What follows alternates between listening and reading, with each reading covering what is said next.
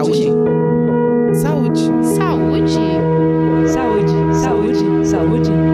Saúde. Saúde Brasil.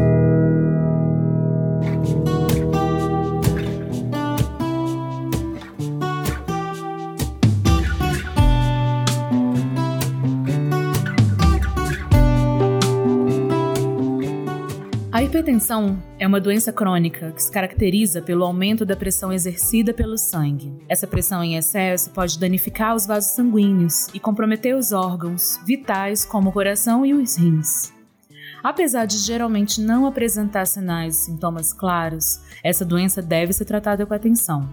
Além disso, alguns fatores de risco são associados ao aparecimento e ao agravamento da doença, como o tabagismo e a obesidade. Para conversar sobre os principais hábitos saudáveis que promovem o controle da pressão arterial, hoje a gente fala com a Olivia Medeiros, que é coordenadora geral de prevenção de doenças crônicas e de controle do tabagismo do Ministério da Saúde. Seja bem-vinda ao podcast do, do Saúde Brasil, doutora. Oi, bom dia. Muito obrigada pelo convite. Obrigada pela sua presença. Olivia, qual é o papel da alimentação na prevenção e no controle da hipertensão arterial? E quais são as principais recomendações? A alimentação, ela tem um papel importante na manutenção da saúde como um todo e, na verdade, como um componente do tratamento essencial. Na hipertensão arterial, é muito comum, mui- muita gente que lida com a doença já, já ouviu falar sobre a redução do consumo do sódio, né, do sal, né, conhecido como sal, que é o sal de cozinha, e os alimentos industrializados muito salgados. Primeira recomendação que essa pessoa ouve é a respeito do sal. E de fato é muito importante, porque o sal isoladamente, ele tem um efeito sobre a pressão, né, de aumentar a pressão arterial da pessoa. Então, tanto a redução do sal de adição, quando a gente está preparando os alimentos, quanto dos alimentos industrializados, que aí é possível ler no rótulo como sódio, é um- uma etapa importante, mas não é a única. Né? A alimentação saudável ela é composta por outras atitudes importantes, vamos dizer assim, que é reduzir a quantidade de alimentos industrializados, calóricos, gordurosos e, e- e ricos em açúcar. Isso também vale para a pessoa que tem hipertensão. E o mais positivo é aumentar os alimentos naturais, saborosos, da preferência da pessoa, como frutas da época, verduras, legumes. Então, também as carnes, peixes, os peixes em geral eh, são muito indicados, né, para as pessoas. E tem alguns instrumentos que podem nos ajudar né? Hoje você encontra aplicativos e no- é possível baixar no celular, como o aplicativo da Dieta Dash, que é criado por um parceiro do Ministério da Saúde e, e validados pela nossa equipe para apoiar tanto os profissionais de saúde quanto os indivíduos a escolher, fazer escolhas alimentares melhores. Quando o assunto é atividade física, quais são as principais recomendações para os hipertensos? Esse comportamento sedentário pode aumentar o risco de desenvolver a doença?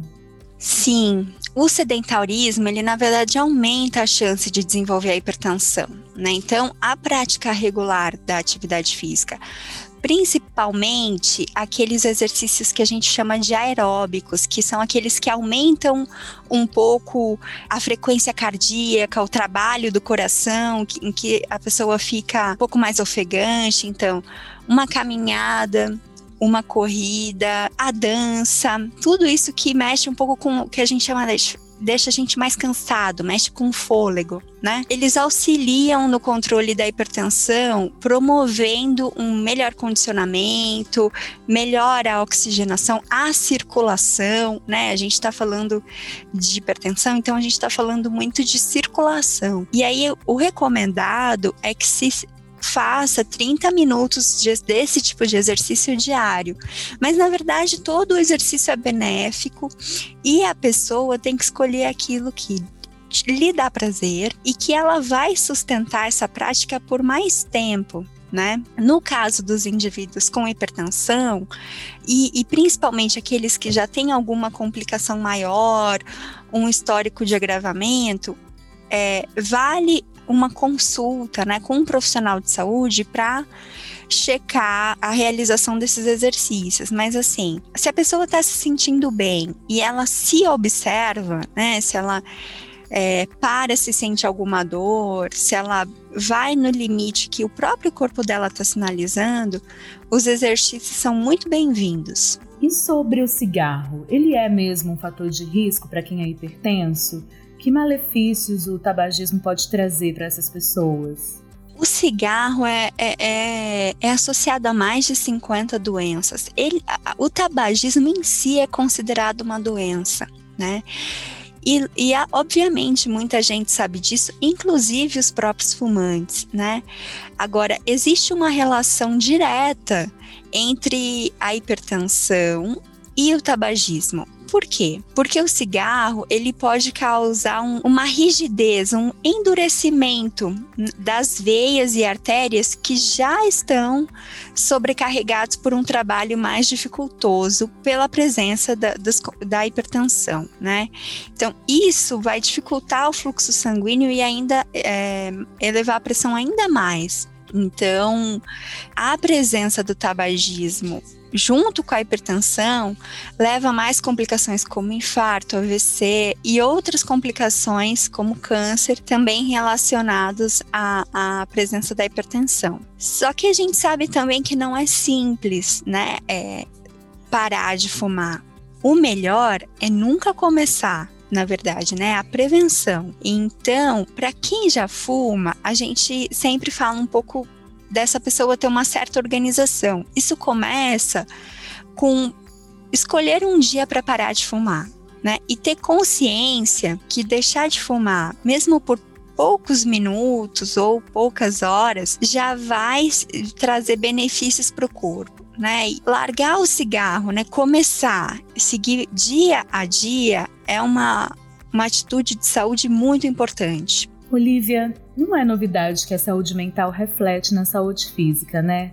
Como que o estresse e a ansiedade podem ser prejudiciais nesse controle da hipertensão? E qual que é o papel das práticas integrativas e complementares no tratamento desses, dessas emoções? Então, o estresse e a ansiedade, ele aumenta a pressão sanguínea, né? Mesmo quem não tem pressão alta, quando está ansioso, sente que o coração está mais acelerado, se sente né, mais agitado. E, e isso é fruto do, do, nosso aparelho circulatório funcionando em função daquela situação de emoção, né? Então, a pessoa que já é acometida com pressão mais elevada vai ter mais esse, esses essas consequências, digamos assim, né, da ansiedade e do estresse agindo sobre o corpo. Então, é muito importante manejar o estresse, a gente fala, né? As situações de estresse e ansiedade, elas naturalmente vão ocorrer no nosso cotidiano, mas se a gente puder entender quais são os gatilhos e começar a evitar, e ao se perceber estressado ou ansioso, se observar e, e tomar algumas medidas, isso vai melhorando ao longo do tempo, né? Então, as práticas integrativas e complementares, elas ajudam muito nesses momentos onde você não conseguiu evitar uma situação de estresse ou ansiedade e está se observando é, agitado ou com as emoções alteradas. As práticas que mais têm relação com redução de pressão arterial são Tai Chi Chuan,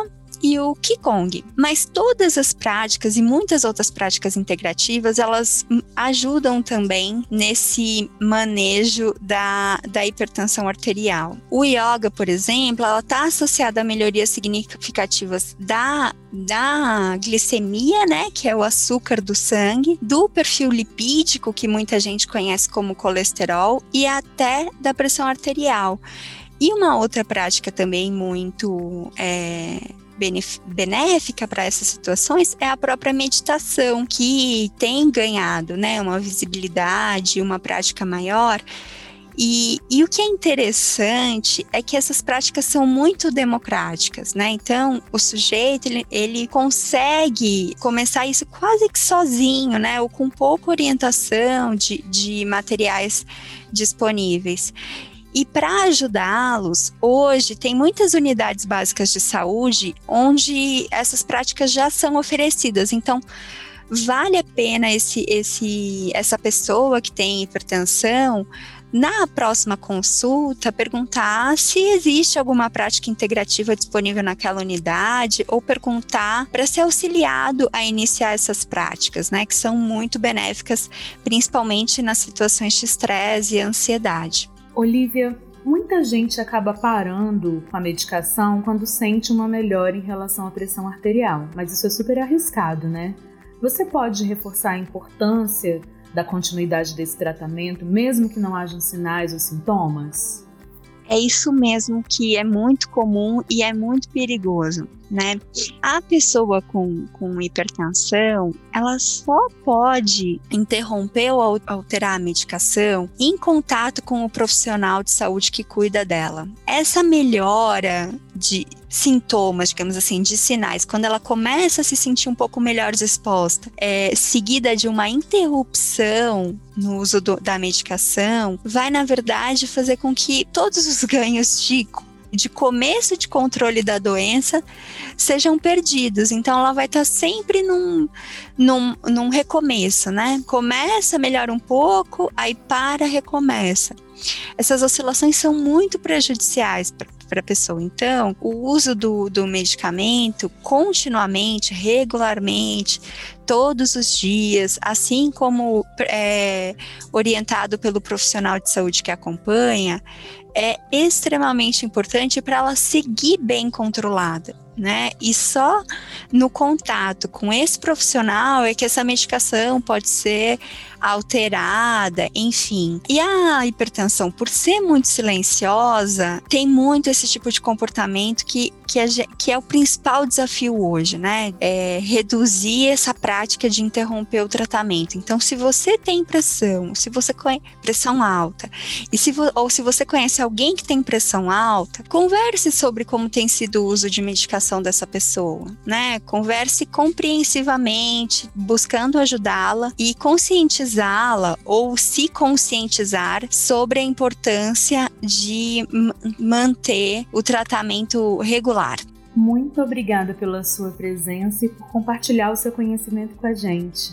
A gente conversou hoje com a Olivia Medeiros, que é coordenadora geral de prevenção de doenças crônicas e de controle do tabagismo do Ministério da Saúde. Olivia, você quer deixar uma mensagem final para os nossos ouvintes? Quero sim. Primeiro quero agradecer a oportunidade de conversar sobre esse tema tão importante. E para as pessoas que estão ouvindo e, e, e, que têm a doença, eu acho que o mais importante é dizer que a regularidade é mais importante que a perfeição. Então, tenha o seu, a sua prática de autocuidado, de cuidado com a alimentação, de cuidado com a medicação, com o exercício, todos os dias de uma forma que seja sustentável. Isso é mais importante do que ter aquele dia perfeito, onde você teve uma alimentação perfeita, um exercício perfeito, tomou a medicação pontualmente, mas que no dia seguinte você já não faz mais assim. Então a regularidade é mais importante que a perfeição. Gostaria que isso ficasse muito claro. Muito obrigada. Fica a dica valiosa. E para você que nos ouve, é sempre bom lembrar: a hipertensão pode ser dada em boa parte dos casos, mas os fatores externos, como os hábitos alimentares e comportamentais, também entram nessa lista de causas ou agravamentos da enfermidade. Adote uma vida mais saudável. E para saber mais como fazer isso, acesse saudebrasil.saude.gov.br. A gente se encontra no próximo episódio do podcast Saúde Brasil.